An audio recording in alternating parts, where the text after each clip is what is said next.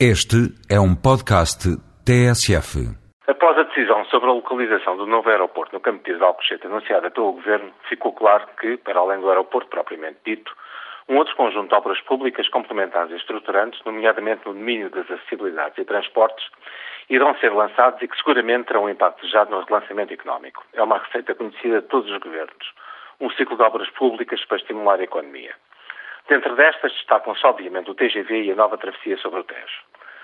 Muito se tem dito sobre o previsível impacto económico destas obras e muito se discutiu à volta da localização do aeroporto, envolvendo questões ambientais, a verdade é pouco se tem ouvido dizer sobre o impacto territorial destas opções vistas no seu conjunto. A meu ver, é precisamente a visão do conjunto que é o busilis desta intervenção sobre o território e, sobretudo, a forma de analisar de modo integrado estas intervenções. Temos várias vezes ouvido dizer que são feitos estudos de impacto ambiental sobre cada uma das intervenções, bem como uma eventual avaliação estratégica ambiental. Com o devido respeito por quem pensa de modo diferente, e mesmo tendo em conta os parâmetros legais em vigor, a verdade é que, em bom rigor, as decisões estão tomadas e pouco há a decidir em matéria de localizações ou traçados alternativos que fossem passíveis de estudos de impacto ambiental ou outros, pelo menos nos moldes tradicionais. É, apesar de tudo, uma prerrogativa legítima dos governos tomar decisões sobre matérias estruturantes, concordo ou não com elas.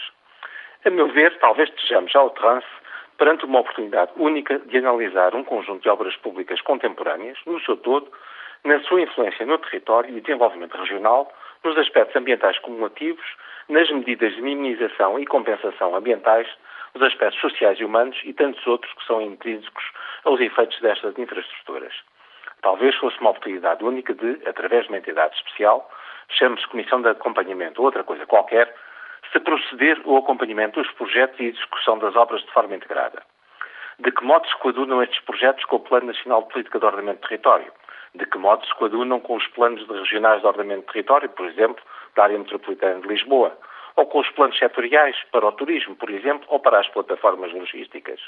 A que alterações vamos assistir no plano do território e que implicações socioeconómicas são de esperar? Que medidas corretivas ou potenciadoras se devem tomar?